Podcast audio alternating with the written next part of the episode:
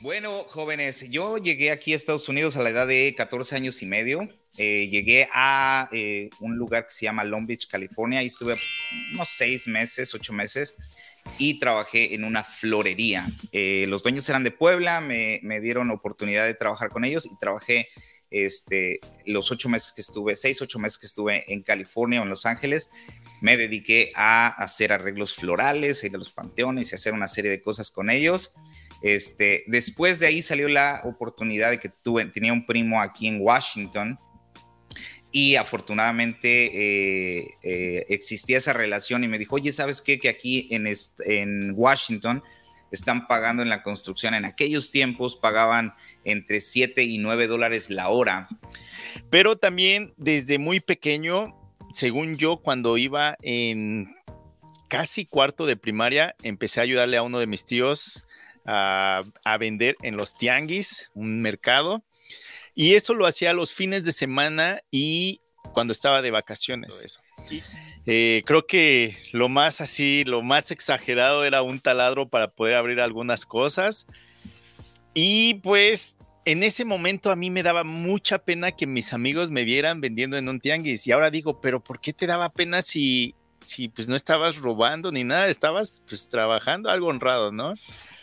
Hola a todos, ¿cómo están? Yo soy Martín Chavarría, más conocido en redes sociales como en el Garage de Martincho, y aquí estoy con mi buen amigo David Parraguirre, más conocido como The Mexican Carpenter.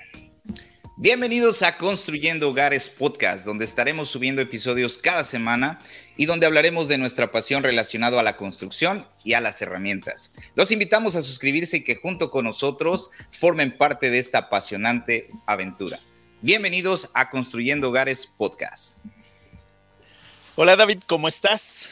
Muy bien, Martín, ¿cómo te va? ¿Qué cuentas? ¿Cómo va? Muy bien, pues bienvenidos a todos a este nuevo podcast, a este nuevo proyecto. Pero antes de empezar hablando de pues algunos temas muy interesantes, creo que sería mejor presentarnos. Quizá alguno de ustedes no nos conoce. David, por favor. Claro que sí, Martín, muchísimas gracias. Un gusto estar aquí compartiendo estos momentos aquí en esto que será eh, una nueva aventura entre, entre, entre dos, dos mexicanos trabajando en el extranjero. Creo que es un buen concepto, ya que los dos tenemos bastantes eh, temas en común. Así que bueno, yo soy David Parraguirre, más conocido como The Mexican Carpenter. Me dedico a la construcción ya desde hace muchos años y radico eh, actualmente en el estado de Maryland, muy cerquita de Washington, D.C., en, el en los Estados Unidos. Perfecto. ¿De dónde eres, David? Soy de Jalapa, Veracruz. Soy jarocho. Eh, me vine a la edad de 14 años, 14 años y medio, llegué a la ciudad de Washington, D.C. Bueno, inicialmente llegué la primera vez a Los Ángeles, en Long Beach, ahí estuve 6, 8 meses y de ahí emigré al este de los Estados Unidos. Perfecto. Pues bueno, yo soy Martín Chavarría, nací en la Ciudad de México y desde el 2006 tuve la oportunidad de empezar a trabajar en construcción. Yo tuve la oportunidad de migrar hacia Canadá vivo en la ciudad de Saskatoon, en medio de la nada. Y pues desde el 2006 es cuando me empezó a llamar mucho la atención acerca de esto de construcción, las herramientas y todo eso. Así que pues en este podcast vamos a transmitir nuestra pasión. Antes de empezar uh, con otro tema o algo así, yo quiero mencionar cómo es que nos conocimos. Esto ah, fue hace como yo creo unos cinco años aproximadamente, tuve la oportunidad de ir a un evento con la marca, eh, con la marca Festool a Estados Unidos.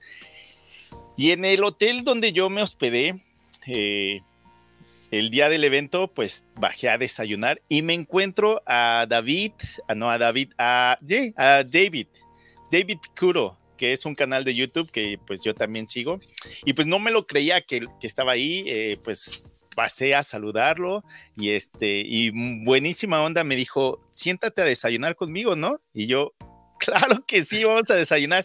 Entonces ahí em, empezamos a platicar y este, pues platicamos acerca de los proyectos que él hacía, lo que yo hacía, eh, le, había comentado en ese momento que yo hacía contenido, pero en español, lo mismo que él hacía, pero en español, le llamó la atención.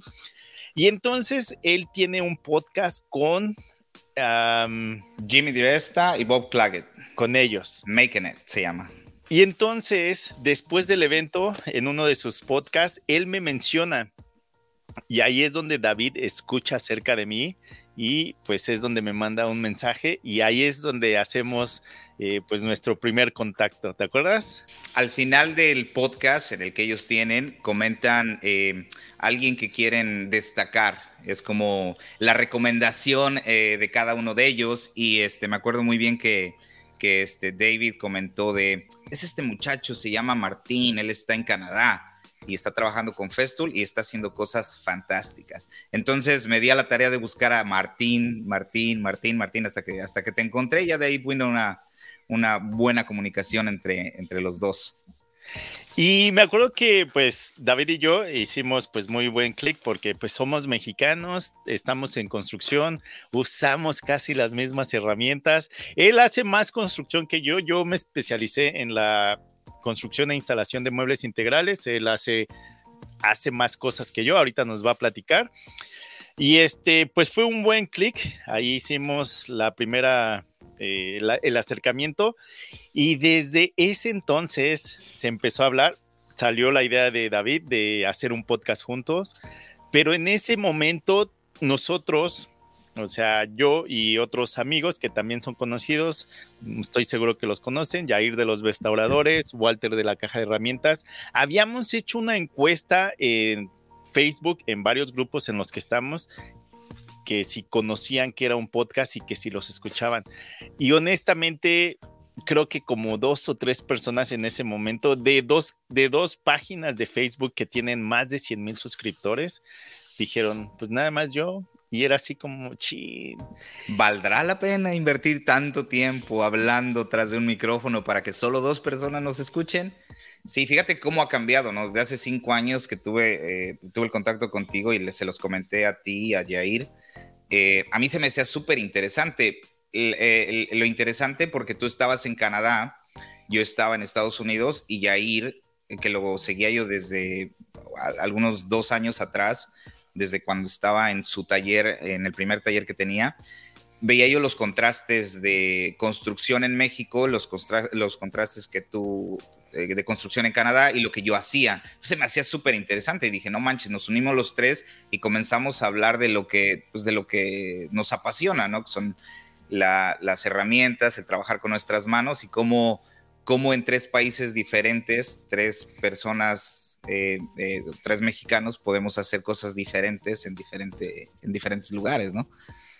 Así es. Y pues bueno, en ese momento no se pudo hacer eh, esto del podcast, pero pues nunca es tarde, ¿no? Nunca es tarde para empezar, es proyectos nuevos, ¿no? Se me hace muy interesante, creo que, creo que es una, una buena idea. Anteriormente yo tenía un podcast que empecé eh, con unos amigos aquí Desafortunadamente el tiempo está, eh, siempre se nos complica, ya sea, grabábamos aquí en el taller y a veces era muy complicado, eh, entonces sí, como que a veces unos tenían tiempo, los otros no, y este, pues yo igual no tengo mucho conocimiento en lo que es este, eh, computadora y moverle a, a, los micrófonos y todo eso, entonces sí se me hace un poco más difícil. Eh, pero pues ya ahorita con la mano de Martín y uniendo fuerzas desde Canadá y Estados Unidos podríamos, hacer un episodio a la semana. Exacto, ahí ya tenemos el plan de cómo hacerlo. Yo estoy en otro podcast con eh, Jair y con Walter, que es Herramienta de Adictos. Ese podcast no está muerto, simplemente que también lo mismo que, pasa, que pasó contigo. Desde un principio sabíamos que eh, los tiempos iba a ser algo difícil, se había planeado que cada dos semanas, pero por una o por otras a veces no se puede. No está muerto ese proyecto, por ahí sigue, pero también eh, aquí con, con David queremos también transmitir nuestra pasión a las herramientas o nuestra pasión por las herramientas y la construcción. Aunque aquí eh, este, David es el que sabe mucho de construcción, más temas relacionados a construcción. Lo, lo, bueno de esta bonita carrera de la construcción o del, del, dedicarte a la construcción es que siempre, siempre vas aprendiendo cosas nuevas, nunca acabas de aprender todo lo que existe en la construcción. Y eso es lo que me mantiene motivado, casi siempre eh, aprendemos nuevas técnicas, nuevos este, modos de hacer las mismas cosas que veníamos haciendo eh, las, siempre hay una nueva forma de hacerlo. También hay nuevos materiales, que, los cuales nos dan nuevas oportunidades de mejorar cómo hacíamos eh, las labores hace 10 años, hace 15 años, cómo construíamos, ensamblábamos casas. Entonces todo eso se me hace interesante. Quiero aclarar desde un principio que no soy experto en, nada, me, gusta mucho la construcción, me me gusta mucho lo que hago pero estoy aquí para aprender, siempre estoy abierto a aprender nuevas cosas, nunca me cierro a, decirlo, este es, este es como yo lo hago y es el único, la única manera de hacerlo. Yo sé que hay bastantes cosas eh, que se hacen de diferentes maneras, cada quien las hace como se van acomodando. Yo estoy aquí para compartirles mis experiencias y también para ir aprendiendo todavía mucho, mucho más sobre esta bonita carrera de la construcción. Exacto, aquí estamos para transmitir lo que vamos aprendiendo, pero pues no somos expertos en nada. ¿Te parece si comenzamos a eh, más o menos eh, introduciéndonos un poco de cómo empezamos en esto y de ahí nos vamos un poco en qué estamos eh, actualmente y luego terminamos esto que qué es lo que nos depara el futuro, qué es lo que queremos nosotros para, para los próximos 10 años. ¿Cómo nos vemos, cómo se ve Martín en 10 años y cómo se ve David en 10 años? Perfecto. Por favor, empieza. Tú eres el Le doy. Órale, órale, órale, está bueno. Bueno, jóvenes, yo llegué aquí a Estados Unidos a la edad de 14 años y medio. Eh, llegué a eh, un lugar que se llama Long Beach, California, y estuve unos seis meses, ocho meses, y trabajé en una florería. Eh, los dueños eran de Puebla, me, dieron oportunidad de trabajar con ellos y trabajé este, los ocho meses que estuve, seis, ocho meses que estuve en California o en Los Ángeles. Me dediqué a hacer arreglos florales, ir a los panteones y hacer una serie de cosas con ellos. Este, después de ahí salió la oportunidad de que tuve, tenía un primo aquí en Washington y afortunadamente eh, eh, existía esa relación y me dijo, oye, ¿sabes qué? Que aquí en, Washington están pagando en la construcción, en aquellos tiempos pagaban entre 7 y 9 dólares la hora. Yo en Los Ángeles, a mi edad de 14 años y medio, ganaba yo 20 dólares. Vamos a hacer esto corto, si no vamos a ir todo un podcast completo. Llego a, Washington, D.C. a trabajar en la construcción. El encargado de la constructora que estaba, en ese entonces era un edificio muy viejo ahí en la Georgia Avenue, muy, muy este, en la calle 7 y la Georgia, muy pegado a lo que, era, a lo que es ahora este, el Staples Center, eh, ahí en el centro de la ciudad. Este, estábamos trabajando en un edificio muy, muy antiguo, el encargado era mexicano y me dio la oportunidad de trabajar y empecé trabajando en un basement, demoliendo, este, pasándole las cosas, ayudándoles a limpiar.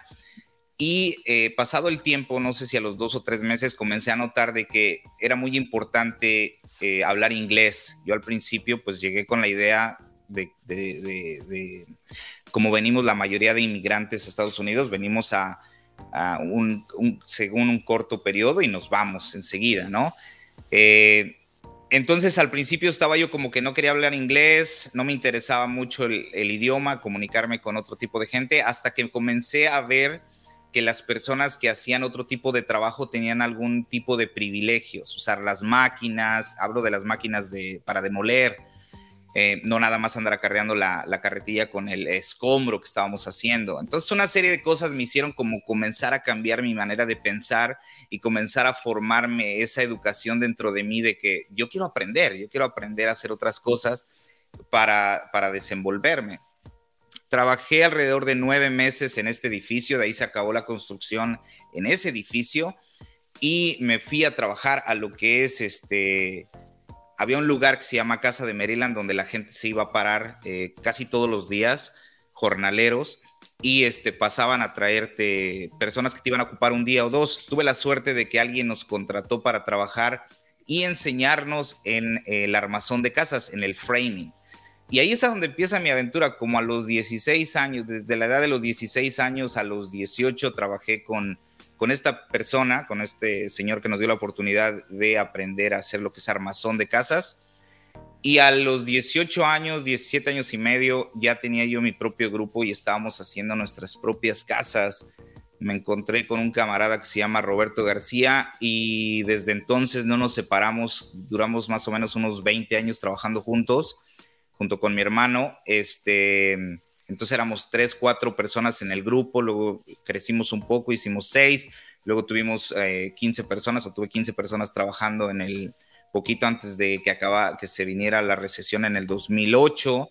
Este, todo eso, esa construcción masiva que hubo en el 2005, 2006, 2004, desde el 2004 al 2007 o 2008 todavía, este, pues se, se, redujo bastante. Entonces comenzamos a explorar otros campos y estuve trabajando eh, remodelando cocinas, haciendo baños, y ahí es donde, donde comencé a cambiar, eh, no nada más de armar casas, en ese tiempo nada más frameábamos casas nuevas o hacíamos anexos a casas ya existentes, pero básicamente enfocados en lo que era el framing, o el armazón.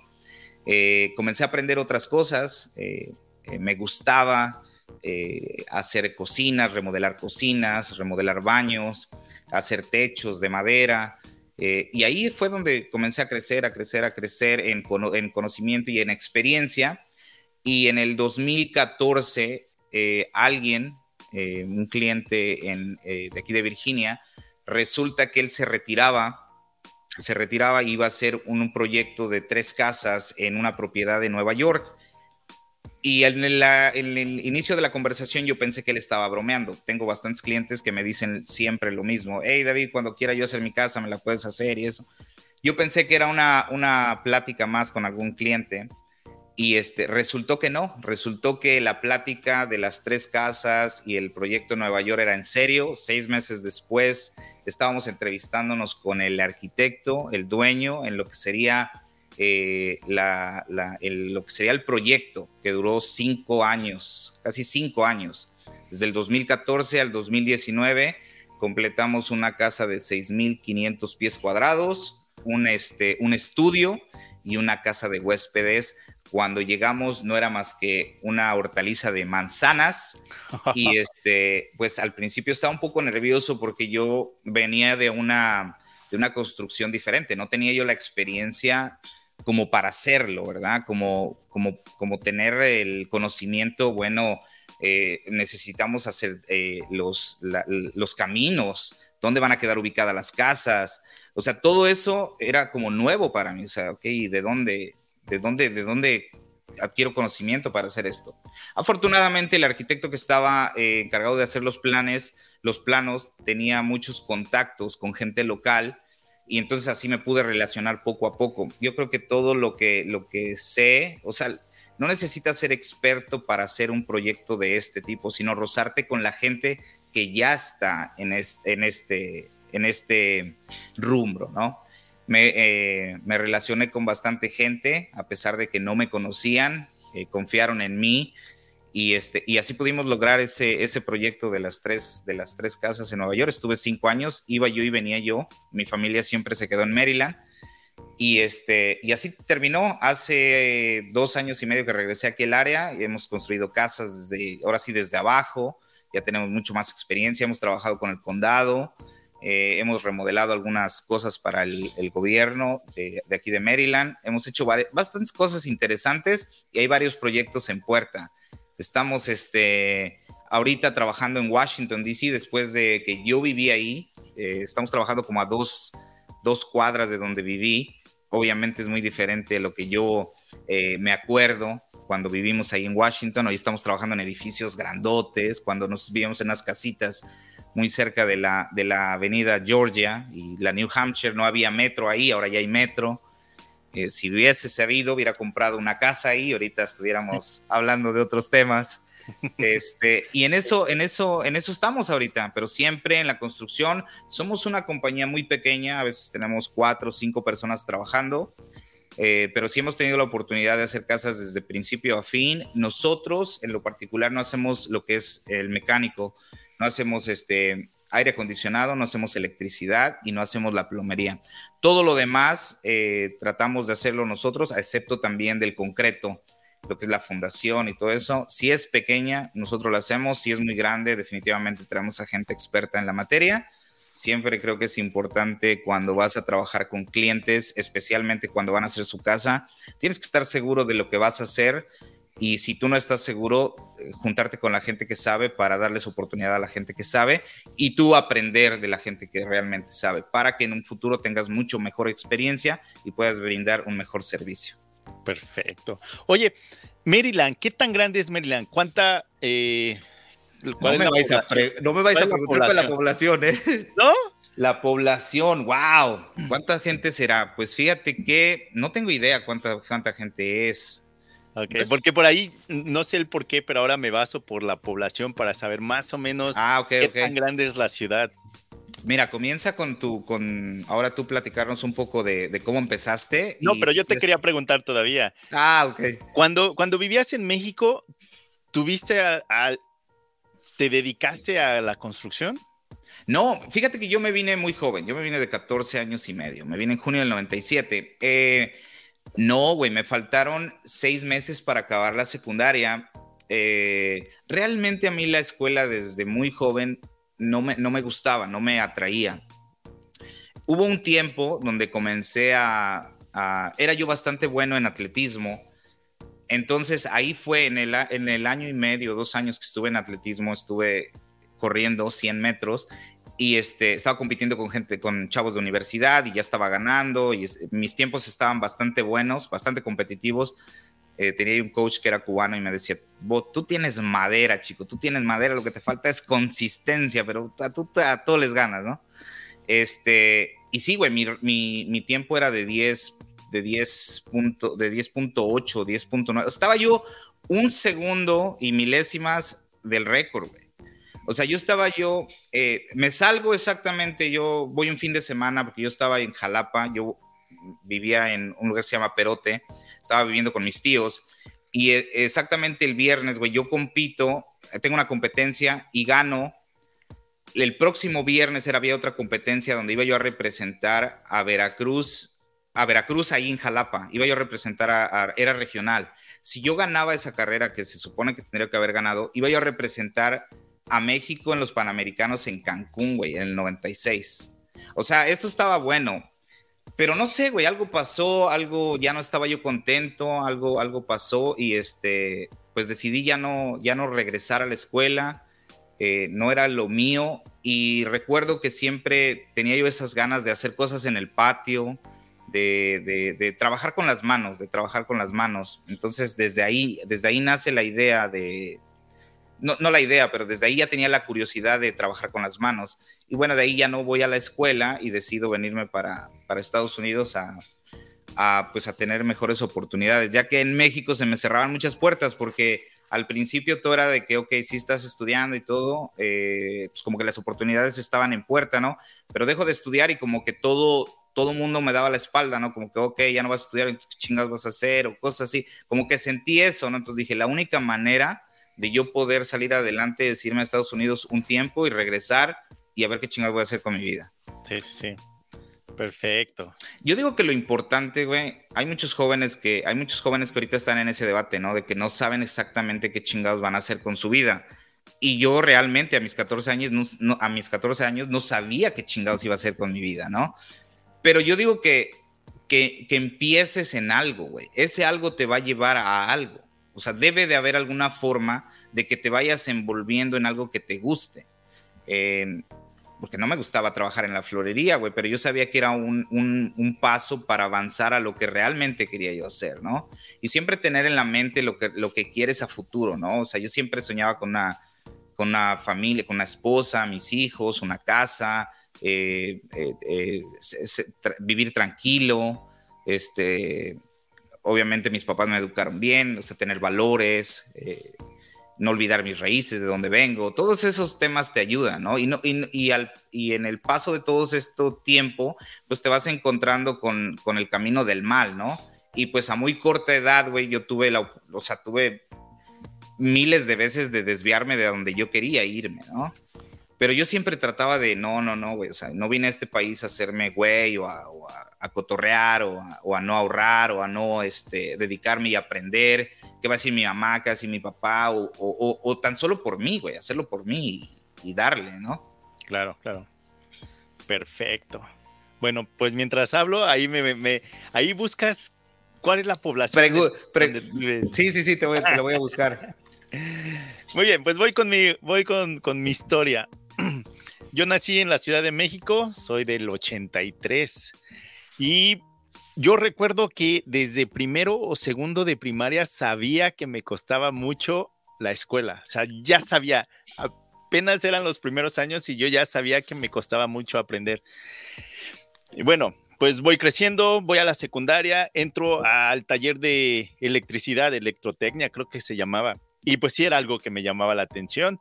Eh, eh, ahí pues, pues aprendí un poquito de, de, electricidad. No sé si todo eso siga ahora o ya hay nuevos códigos o no sé. Pero bueno, ese era como que mi primer acercamiento a construcción, pero pues las herramientas que usábamos eran desarmadores, pinzas, nada, nada, ni siquiera taladros me acuerdo que llegamos a usar ahí.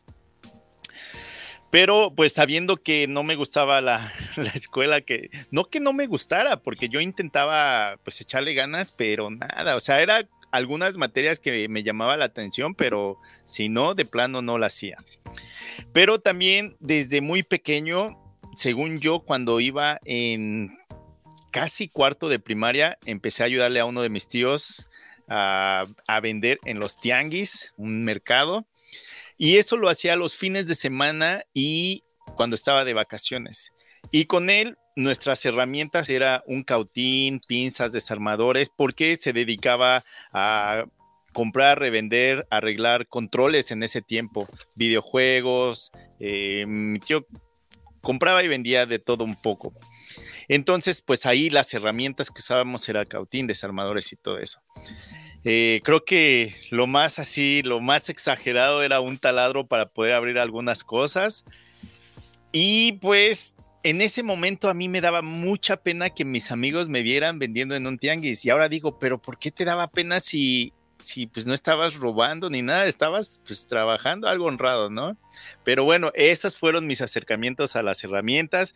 Recuerdo que incluso una vez le ayudé a mis tíos y a mi abuelito a construir un mueble que quería. O sea, creo que también la herramienta más sofisticada en ese momento que teníamos era un taladro. O sea, también nada.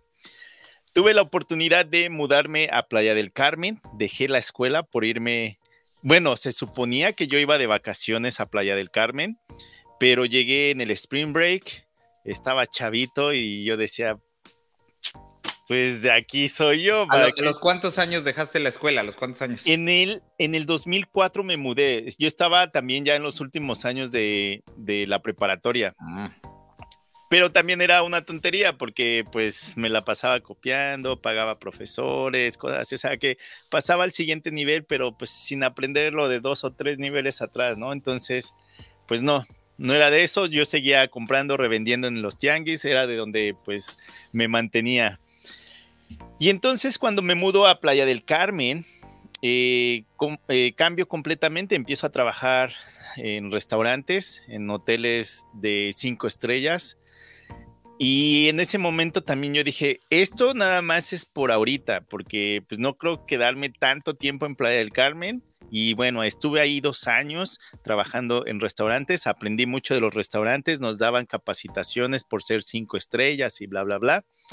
Entonces en Playa del Carmen, las únicas herramientas que llegué a usar y fueron prestadas fue, recuerdo que una caladora y un taladro para poder colocar triple en las ventanas cada que nos tocaba un huracán. Que bueno, me tocaron varios huracanes mientras estuve en, Playa del Carmen, entonces eso era mi acercamiento a las herramientas por esos dos años.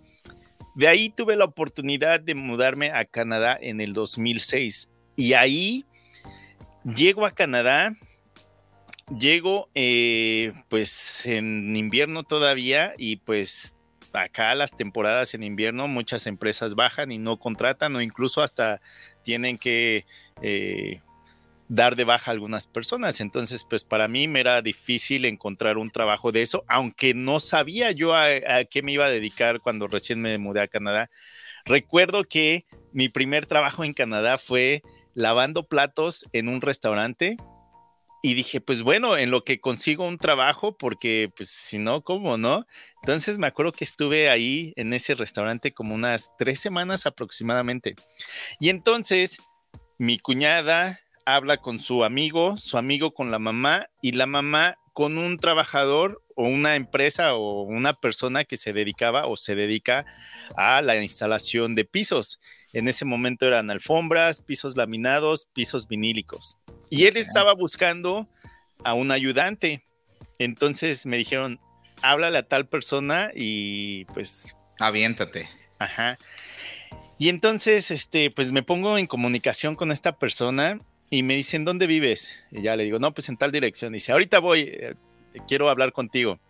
Y ya llega esta persona, era así como, como un biker, de barba y pelo largo, y, o sea, un biker, ¿no? Y este, y le digo, no sé nada de tu trabajo. Le digo, dame chance, dos semanas. Si ves que en dos semanas no la armo para lo que tú haces, pues ni modo, ¿no? Pero dame dos semanas. No sé nada de, de tu trabajo. Ni siquiera sabía el nombre de las herramientas en inglés, ni siquiera cómo era un desarmador en inglés. Me acuerdo que era, y se lo dije, no sé nada de, de lo que tú haces. Me dijo, no te preocupes. Y ahí algo que me ayudó es de que sus papás habían sido misioneros en México por muchos años, entonces sus papás hablaban muy bien el español. Entonces ahí como que hubo una ayuda. Una conexión, ¿no? Una conexión y especialmente porque mi inglés era para dar servicio en restaurantes, más no en construcción. Entonces, en muchas ocasiones había cosas que no entendía de lo que me decía y él le hablaba a sus papás, sus papás eh, me traducían, yo le contestaba a sus papás y sus papás le traducían, ¿no? Entonces eso sí me ayudó a, que pues tuviera ahí una conexión con él, pero sí le eché ganas en ese trabajo. Ahí con él estuve trabajando aproximadamente año y medio y las herramientas que usábamos eran, eh, pues bueno, herramientas para la instalación de pisos como son los kicker, no sé cómo se diga en español, disculpen para los que no están escuchando. va a haber, en este podcast va a haber algo de Spanglish, o sea que por favor eh, entiéndanos y pues nos pueden ayudar con comentarios, ¿no? De que tal herramienta o tal palabra significa esto en español. Perdón. Entonces ahí este, pues estuve año y medio trabajando con él. Yo tuve que regresar a México a terminar unos trámites con migración, pero cuando regreso dije, ya no quiero dedicarme a lo mismo. Y aparte porque nos íbamos a mudar a otra ciudad.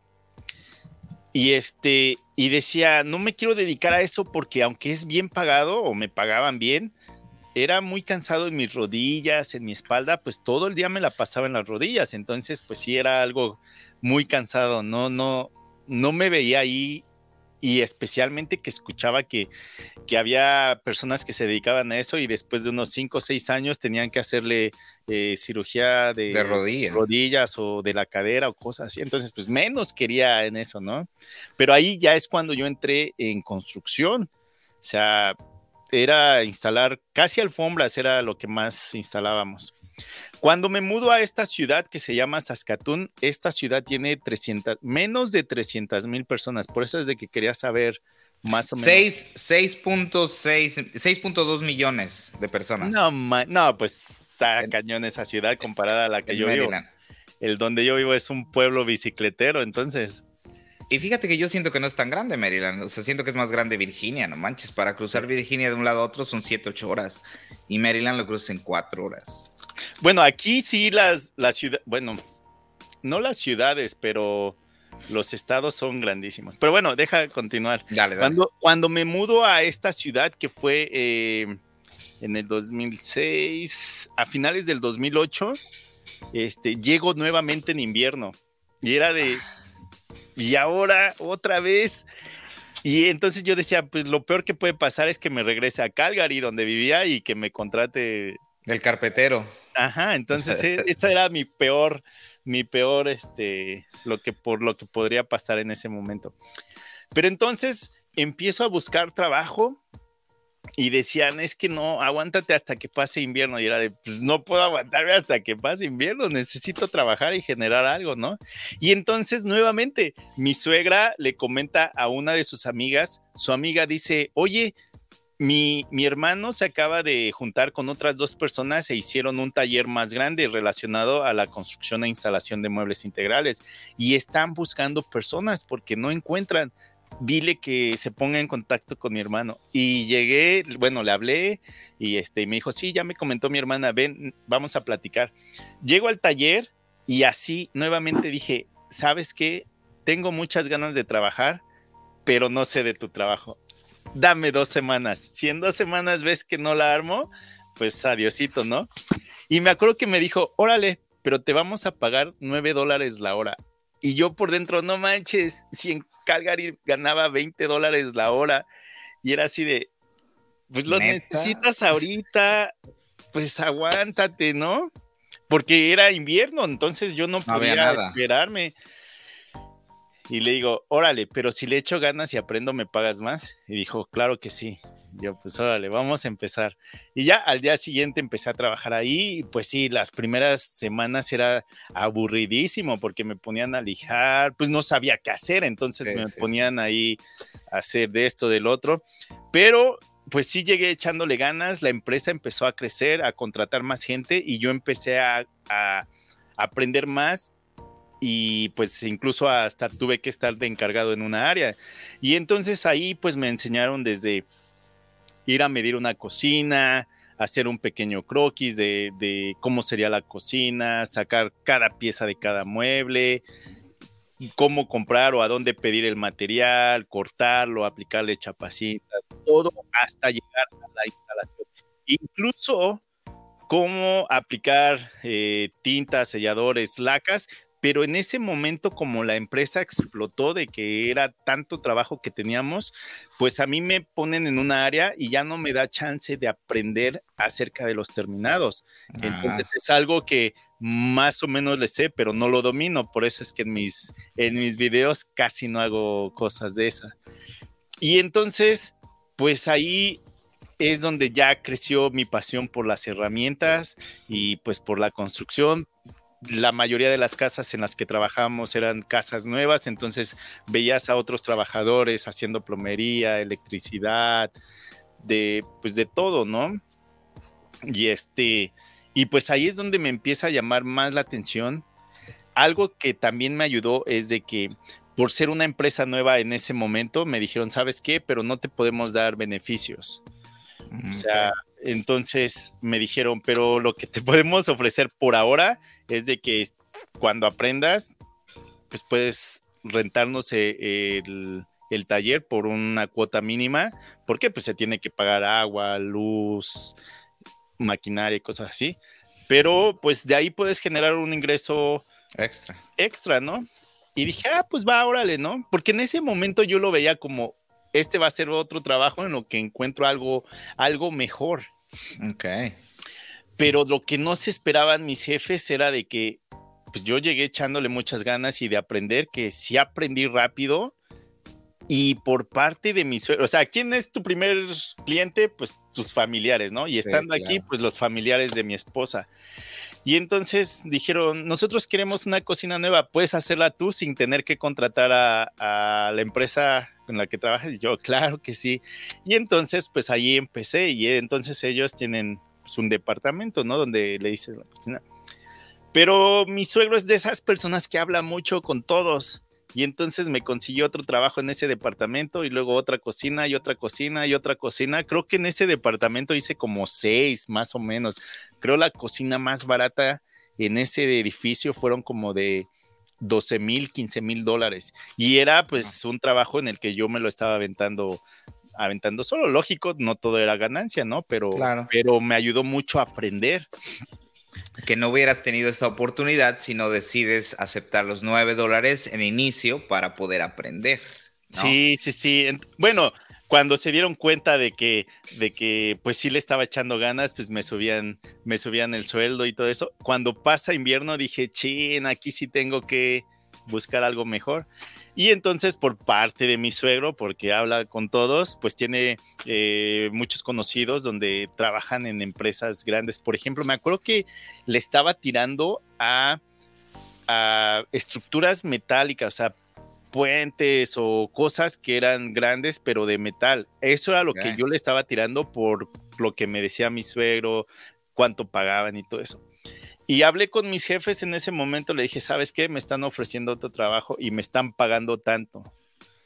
Y pues, zorrito, pero pues vine a trabajar y a generar un ingreso, ¿no?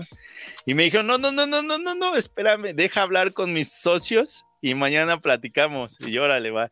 Y sí, llegaron y no, te ofrecemos tanto para que no te vayas. Fue de... Pues, desde que iniciaste, ¿a qué, tiempo te... Ya, ya pensabas irte y ellos dijeron, no, güey, te quedas. ¿Qué tiempo pasó desde, desde los, aquellos nueve dólares hasta que ya casi te ibas? Se supone que eso fue en agosto cuando empecé a trabajar con ellos y cuando me iba era en marzo o abril. O sea, no mm. tenía, no eran muchos meses, pero pues yo ya estaba, yo ya estaba, yo ya sabía un, un poco como para que ellos no me dejaran. Y es que lo que tiene aquí Canadá es de que es un país muy grande hay trabajo, pero no los trabajadores suficientes para llenar esos trabajos. Entonces, nosotros que venimos de México, pues podemos comparar que en México el jefe te tiene agarrado y a veces si no quieres trabajar horas extras gratis, pues te van a correr y el que está atrás de ti lo va a hacer, si no le va a pasar lo mismo, desgraciadamente, ¿no? Porque a mí me pasó cuando trabajaba en los, en los hoteles, entonces pues había ahí. Y entonces, pues mis jefes no se la esperaban que iba a hacer tantos trabajos. Me acuerdo que una vez me dijeron, oye, pues como que te, bueno, uno de ellos me dijo, como que te conviene mejor ya poner tu empresa, ¿no? Ve cuántos trabajos tienes y pues no estás trabajando todo el día, porque a mí me rentaban la, eh, el, taller después del trabajo o fines de semana. Cuando no estaban ocupándolo. Y entonces, ¿sabes? ¿Te acuerdas que te dije que trabajaba en los tianguis en la Ciudad de México? A mí me daba mucha pena trabajar ahí, pero aprendí muchas cosas de negociar. Entonces, pues acá lo apliqué y era de, ok, me estás diciendo que ahora te está molestando que estoy haciendo esto cuando tú me lo ofreciste porque no me podías dar otros beneficios. Pues entonces muy fácil, a mí ya no me conviene estar aquí, mejor prefiero conseguir otra, otro trabajo, otra empresa y pues, igual y me pagan más. Y era así de, no, no, no, no, no, no, no, no te preocupes, tú sigue haciéndolo, pero pues que así se quede, ¿no? Y así de, ándele. Entonces, pues, porque es lo que tiene aquí. Si eres un buen trabajador, eh, no te dejan ir tan rápido, ¿no? Sí, claro. que allá contigo también está pasando, o es lo mismo. Que, que, últimamente tenemos una escasez igual de gente para trabajar en, en la construcción bastante grande. Hace dos semanas fui a un evento que se hace cada año, que se llama eh, International Builder Show, que se hace un año en Las Vegas y un año en Orlando. Este le toca a, Orlando. Y estaba platicando con gente, gente de ahí y todos, todos este, coincidíamos en que no hay gente para trabajar. Y nosotros pensamos que porque pues, a la gente no le gusta trabajar con sus manos, ¿no? Eh, y, hicieron hay un estudio donde dice que no necesariamente eso, o sea, la gente que está entrando, eh, pues es la gente que casi siempre ha entrado, ¿no? O sea, la gente nueva que está iniciándose en esto de la construcción es la misma. El problema es que la gente que se está yendo es más, o sea, la gente que ya se está retirando, la gente que ya está bastante grande. Entonces, no hay suficiente gente para llenar esos espacios al igual que la, gente, pues ya la nueva generación, eh, pues se está metiendo más en lo que es tecnología, eh, eh, en, otros, en otros temas y no mucho al, trabajo, al trabajo físico, ¿no? entonces ese es un, ese es, un problema. Hace cinco años que fui la primera vez a, a este evento, platicando sobre eso, yo tenía como que un poco de incertidumbre de qué iba a pasar con la construcción o el mercado de la construcción en los próximos cinco años, hace cinco años. Y me dijeron, no te preocupes, en los próximos cinco años va, a haber un incremento de trabajo eh, cañón. Y el gobierno de Estados Unidos todavía no aprueba eh, fondos para restaurar puentes, carreteras, viaductos, todo lo que es este sistema. Eh, eh, de, eh, cuestión eléctrica. El gobierno, el gobierno no había aprobado eso hasta este año que pasó, hasta este año que empezó. Entonces dije, puta madre, o sea, entonces va a haber chamba. Al principio como que lo dudaba, pero si me pongo a, recorrer de, ahorita para hace cinco años, ha sido, el, ha sido los cinco años más, más ocupados dentro de la construcción. no nada más aquí en Estados Unidos, yo creo que en todo el mundo. No sé, no sé cómo esté en Canadá en respecto a eso.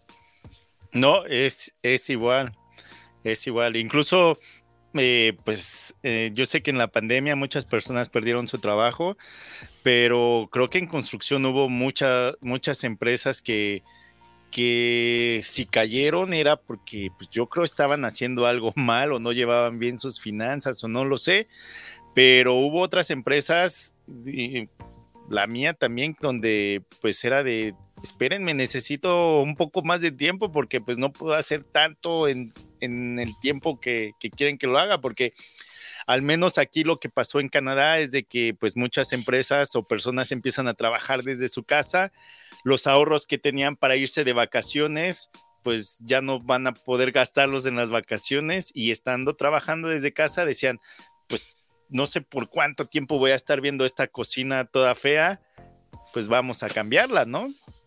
Sí, también aquí en Estados Unidos, no sé si en Canadá pasó lo mismo sobre las casas. No se encontraban casas y se pagaba 10, 15% arriba del valor de las casas. Y no había casas, güey. Todos estaban locos o todos están locos por moverse. Yo decía, ¿dónde chingas van a ir o qué? ¿O por qué están...? El, nivel de exigencia de casas, casas de compra eh, estaba loco. Apenas la ponían en el mercado a los dos, tres días ya tenía 20 o 30 ofertas la misma casa, 15 eh, o 20% más de lo que realmente valía. Y yo pensaba que iba a haber un colapso económico otra vez como el 2008-2009, güey, pero no lo vi hace un año. Ahorita siento que hay una pinche inflación cabrona. La gasolina esta semana que estamos este, eh, experimentando eh, conflictos entre Rusia y Ucrania, la gasolina se disparó 70 eh, centavos a diferencia de hace 8 días apenas. Entonces, este, sí, no sé qué vaya a pasar con la economía, ¿no? Los intereses también estaban, estaban, este, variables, entonces como que estaba, el mercado estaba raro en ese aspecto, pero siempre el trabajo de la construcción, o sea, el, no para de sonar el teléfono, o sea, no para de sonar el teléfono igual, no hay gente que cubra todos esos espacios. Entonces, eh, pues hay gente que está ocupada de meses. Tengo un amigo que se dedica a hacer escaleras y él dice que está ocupado hasta el 2024. O sea, eh, o están ocupados, bastante ocupados. Sí. Déjame nada más terminar para que Dale, dale, dale, dale, ya estábamos. igual y apenas nos están conociendo. Entonces empecé a trabajar en esa empresa en el 2000, a finales del 2008 y a finales de o a mitad del 2012 aproximadamente decido eh, renunciar. Para esto yo ya había creado una empresa porque estaba haciendo tantos trabajos por mi cuenta que si lo veía del lado de pagar impuestos, me convenía tener una empresa y hacer más deducciones que cobrara mi nombre y también para protegerme. Quizá más adelante en alguno de los temas vamos a hablar de esto. Entonces, en el 2000, en el 2009 abro la empresa y nada más ahí cobraba los trabajos que yo hacía por mi cuenta fuera de mi trabajo. En, eh, a mitad del 2012 decido renunciar a la empresa en la que trabajaba, en la que aprendí, y les ofrezco mis servicios como subcontratista instalando los muebles que ellos construían. Entonces, renuncié, vamos a decir, hoy y a los tres días ya estaba trabajando para ellos como subcontratista. Y en ese momento, cuando yo estaba pensando, les voy a hacer esto y les voy a ofrecer mi servicio, dije, con que me den, no sé, eh, trabajo, vamos a decir, dos o tres días por semana para empezar, está bien en lo que yo me voy conectando con otras empresas. Lo que pasó es de que cuando les ofrezco mis servicios, me dicen, órale, vamos a hacerlo de esta manera, este, porque yo ya estaba en un, en un bracket donde ya no había nada más arriba, ya no me podían pagar más y pues ya no había nada más que ser un socio de ellos. pero, pero ellos siendo tres socios escuchaba cómo uno hablaba del otro, el otro del otro. Entonces ahí como que decía, ya no hay nada más arriba que me puedan ofrecer. Por eso es que decido renunciar. Y la sorpresa es de que me dicen, órale, pues tampoco queremos dejarte porque pues, sabemos que, que le echas ganas y lo que puedes hacer. Te ofrezco una cocina eh, cada semana para instalar, o sea, 52 cocinas a la semana. Y pues Al año. Ajá, bueno, y ni siquiera era una cocina, era una casa donde eran eh, una cocina y tres baños y a veces un poco más.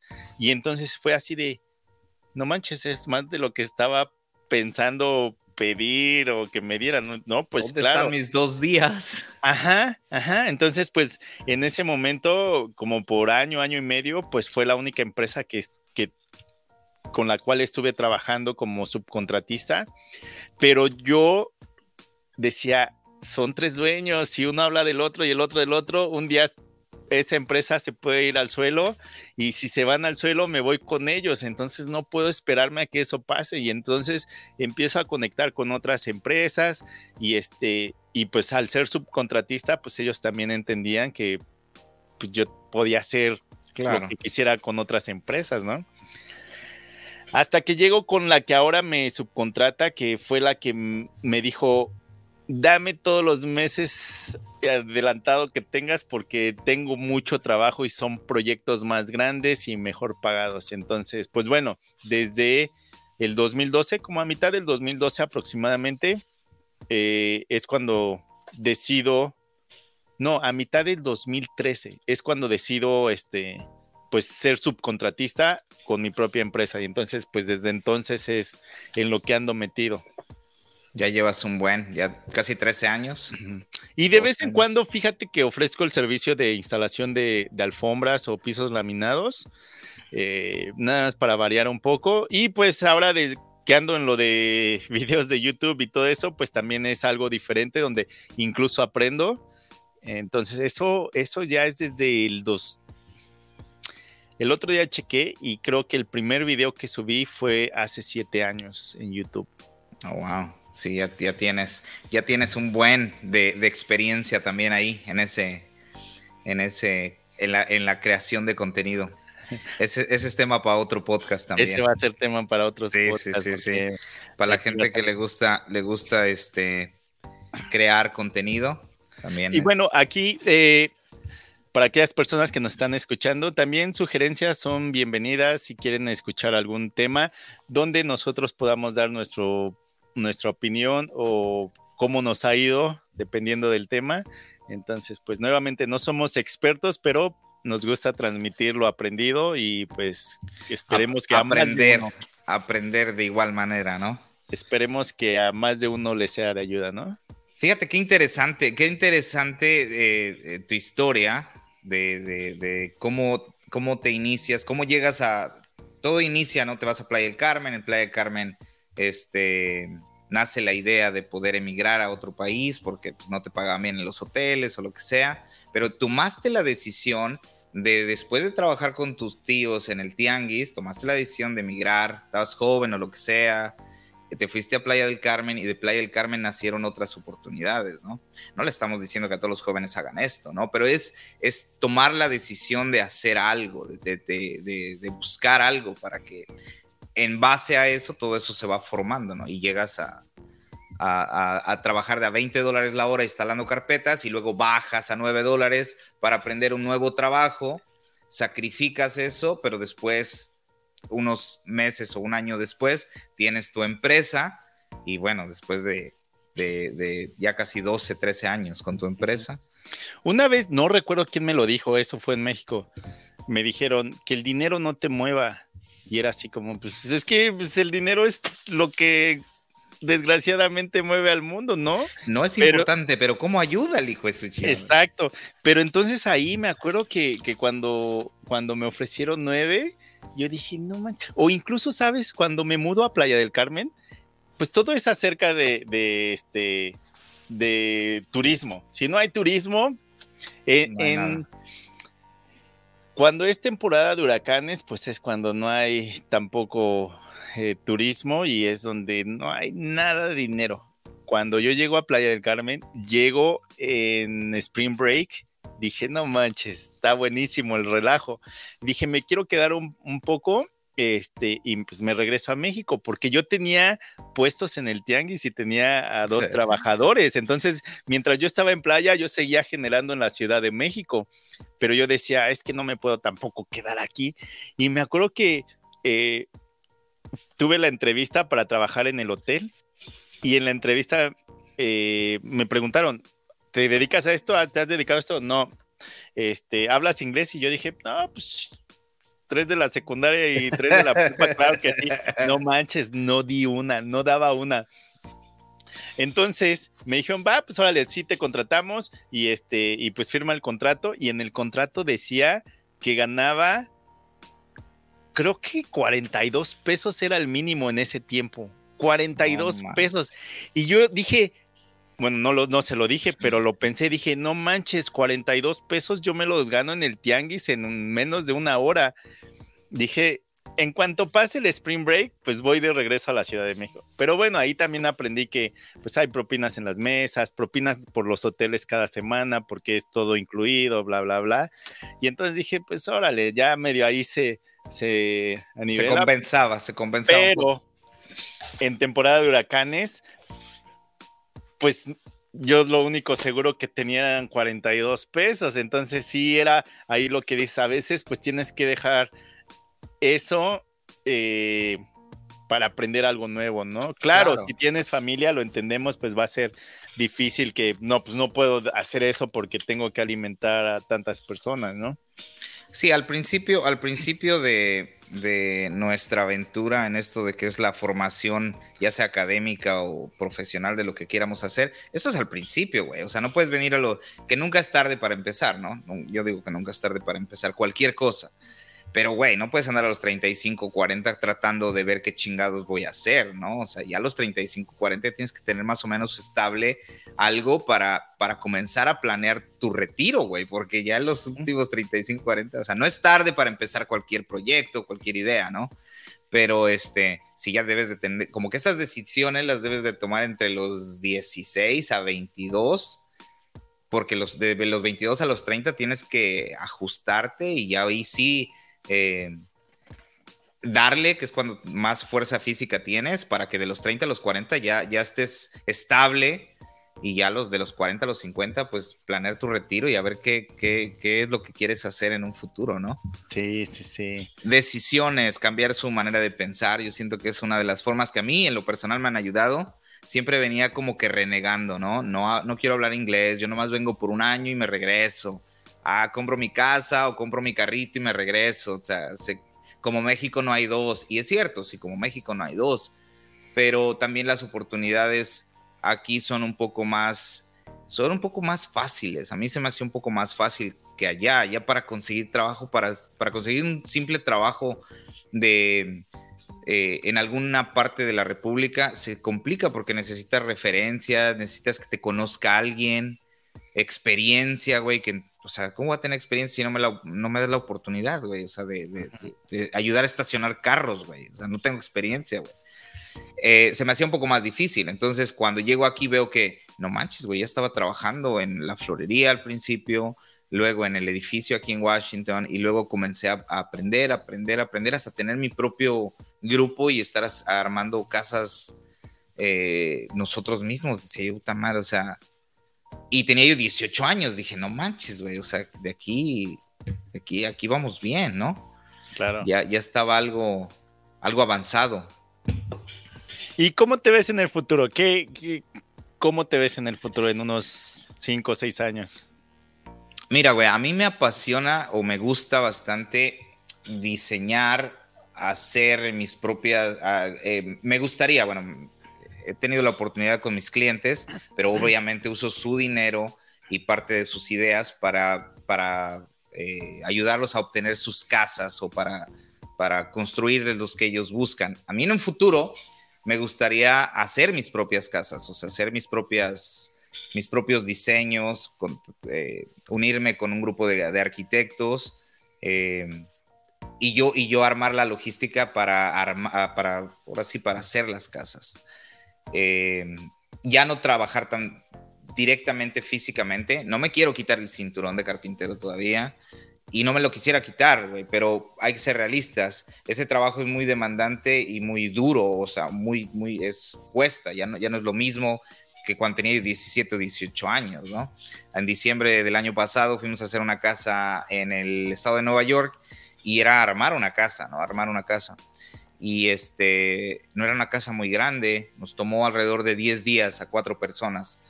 Este, y güey, al finalizar cada día yo sentía yo que no mames, o sea, si hago esto diario por los próximos 10 años, no sé si llegue yo a los 45, 50, ¿no? Es bastante demandante, pero sí me gustaría hacer mis, mis propios diseños, comprar mi propio terreno, comprar, eh, hacer mis propias casas y, y no tanto complacer a los clientes, sino ya tener, armar una casa, hacerla como a mí me gusta y de ahí venderla. Ok. Ese, es lo que a mí me gustaría hacer, ¿no? Obviamente me gustaría tener un taller más grande con todas las herramientas para poder hacer cualquier cosa que a mí se me ocurra, no tanto como, una, como un trabajo para algún cliente, ¿no? Yo creo que el, el trabajo que más disfrutas en un taller es el trabajo que a ti se te ocurrió, güey. Te levantaste y dijiste, ah, voy a hacer un cajón o voy a hacer este, una base para acomodar mi sierra o esos son los trabajos que a ti te gusta hacerlo. ¿no? Que disfruta realmente hacerlo. Ya cuando alguien te dice, hazme una puerta, o necesito estas molduras, o necesito estos gabinetes, este, pues ya es trabajo, al final de cuentas ya es trabajo y no lo haces con la misma emoción y pasión que, quisieras hacerlo, ¿no? Igual se hace porque, pues, o sea, es, es a lo que nos dedicamos y es lo que, lo que nos toca. Exacto, exacto. Pues. ¿Y tú qué tal? ¿Cómo, cómo, qué, qué te ves haciendo en 10 años? Mira, me gusta lo que hago ahorita, lo que es la instalación de muebles integrales, pero no me veo toda la vida haciendo esto. Y especialmente porque, por ejemplo, trabajando en esto de construcción, pues llegas a trabajar con otras personas, ya sea el plomero, el electricista, el que instala las molduras o cosas así. Y en este edificio en el que apenas terminé después de, creo, ocho meses, dijimos, ocho meses estuvimos en ese departamento donde eran 32 departamentos de lujo. Y uno de los trabajadores, o de los que estaba trabajando ahí, es un señor, pues ya está grande, yo creo que unos cincuenta y tantos, algo así, yo creo ya pegándole a los 60, y es el que instala eh, las molduras como los soclos o, puertas o algún tipo de closet, no como lo que nosotros hacemos. Y me llevo muy bien con esta persona eh, y me contaba que pues él se dedicaba a instalar muebles integrales también o a la construcción de muebles integrales cuando pues estaba más, más chavo, ¿no? Pero ahora lo veo y pues quieras o no, sí le cuesta trabajo para algunas cosas, anda pidiendo ayuda para mover, por ejemplo, algunas puertas que son muy pesadas.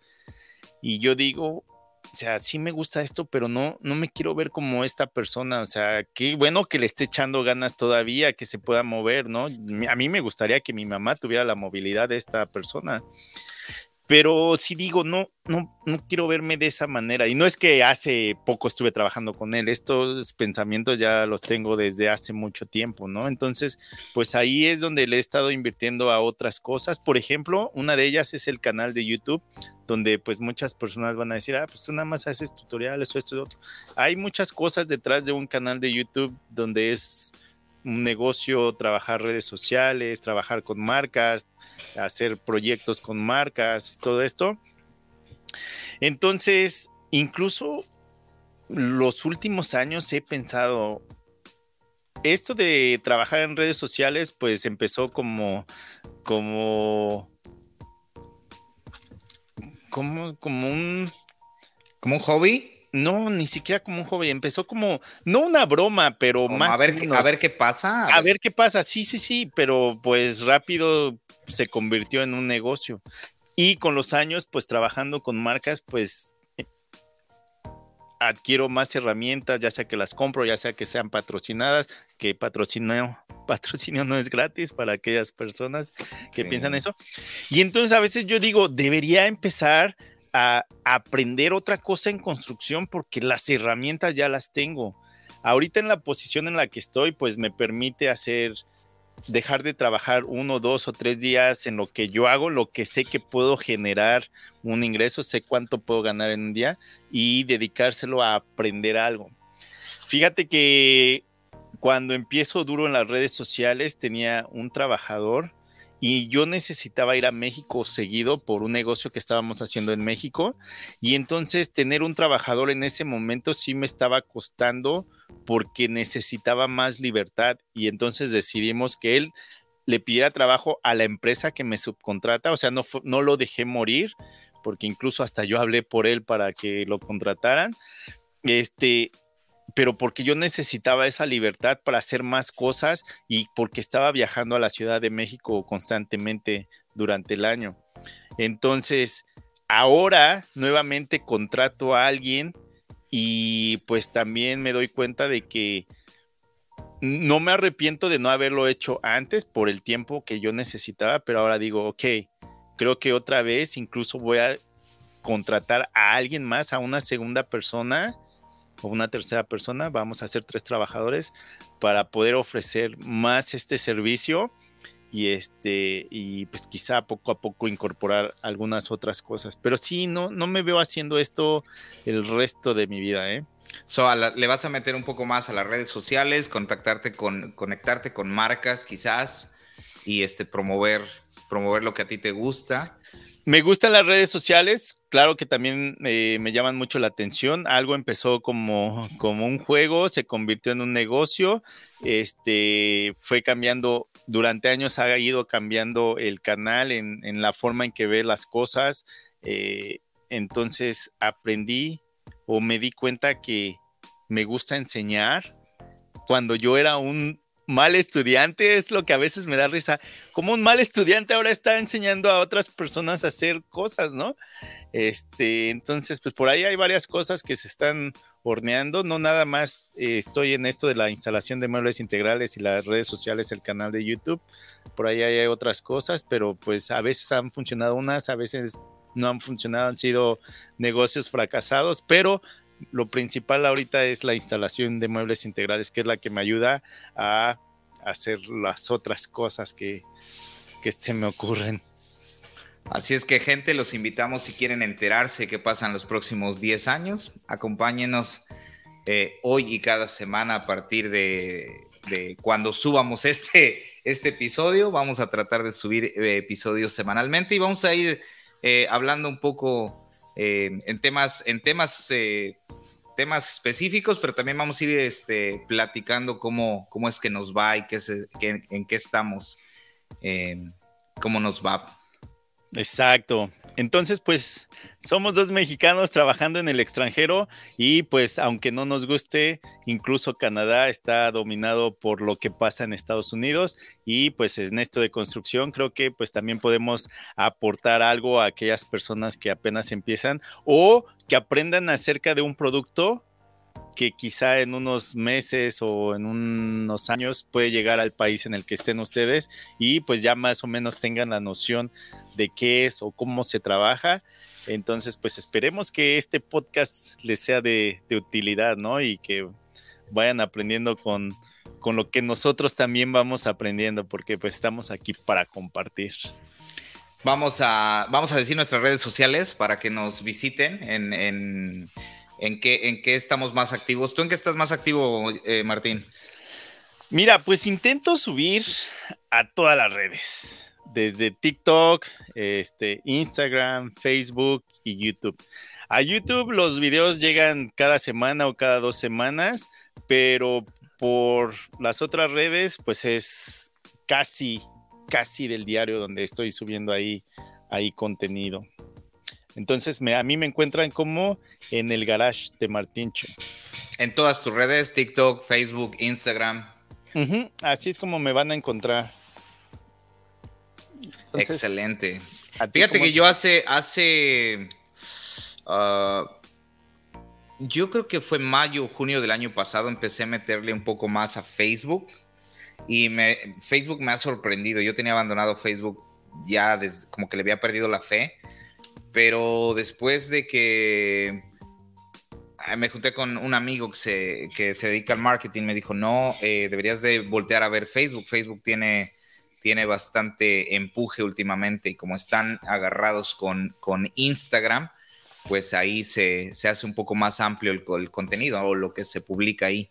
Y fíjate que me ha gustado, tengo bastante interacción con gente de otros países, gente de, Uruguay, de, Colombia y bastante gente de México. Me sorprende la cantidad de gente de México que hay. Y, este, y qué mejor que dos mexicanos haciendo un podcast desde el extranjero eh, dirigido para, pues, para la gente que vive en Canadá, en Estados, Estados Unidos, en Latinoamérica, de habla hispana, ¿no? Y, junto contigo, pues vamos a encargarnos, pues, de mostrar lo que nosotros hacemos, eh, no como una manera de enseñanza, sino como compartir las experiencias que nosotros vamos teniendo. Esa es la finalidad de, este podcast, de tratar de, con nuestras experiencias, que ustedes vayan también eh, formándose su, propio, eh, su propia idea de lo que hacemos para que si en un futuro nos ustedes deciden venir a este país o a Canadá o algún otro, al menos tienen la noción de, lo que se hace aquí. Aquí en Maryland representamos el 10.3% de la gente de, hispana, de los 6.2 millones, dice que el 10.4% es de hispanos, de latinos y hay bastante gente de, Centroamérica y este, bastante gente mexicana. Claro, entonces con una persona que se inspire de este podcast, creo que nos damos por eh, bien servidos, pero pues ojalá sea más de una persona, ¿no? Claro, y agarrar esto como, como una charla entre cuates y tratar de dejar algo valioso para la gente. Eh, si nos escuchan en su carro, si lo están viendo esto en YouTube, en las plataformas de YouTube o en Facebook quizá, eh, déjenos un comentario, qué les gusta, qué les gustaría ver, qué tipo de, contenido eh, quisieran ver en el podcast y si quieren algo más personal, pues están sus redes de, Martín. está muy activo en, en redes sociales. Yo estoy en Instagram. En Instagram tengo dos, bueno, tengo varias, pero las dos más importantes, The Mexican Carpenter en español, así nada más, The Mexican Carpenter solito, y The Mexican Carpenter 101, que es en inglés. En inglés trato de poner más contenido para eh, mis clientes, más que nada. Interactúo más en la de español, pues me siento más cómodo. Este, más, cómodo. Y eh, le estoy metiendo también a Facebook para toda la gente que nos sigue en Facebook también, The Mexican Carpenter o Mexican Carpenter. Eh, y todo lo que, lo que reciclo de YouTube lo subo a Facebook y funciona bastante bien. Y también tengo un canal en YouTube que igual se llama The Mexican Carpenter y ahí no subo constantemente, pero cada, cada video que subo ahí trato de dejar algo eh, plasmado ahí para la gente que pasa a darse una vuelta por ahí. Entonces, si nos quieren visitar ahí, pues ahí estamos. Perfecto. Y bueno, pues creo que llegamos al final de este primer episodio donde queríamos presentarnos por si acaso alguien no nos conocía o quería escuchar un poquito de cómo empezamos en esto de la construcción y la pasión por las herramientas.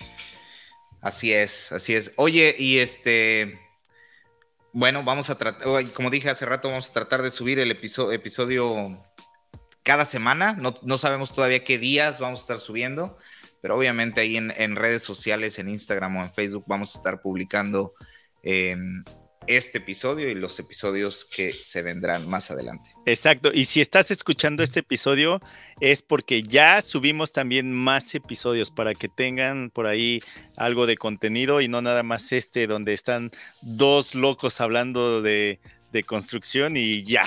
O sea, mínimo van a tener por ahí unas dos o tres, eh, dos o tres episodios listos para que los puedan seguir escuchando. Perfecto, Martín. Pues sin nada, cualquier cosa estamos en contacto y definitivamente eh, vamos a echarle ganas a esto. Eh, me parece el concepto bastante bueno. Así que este, los esperamos la próxima, la próxima semana.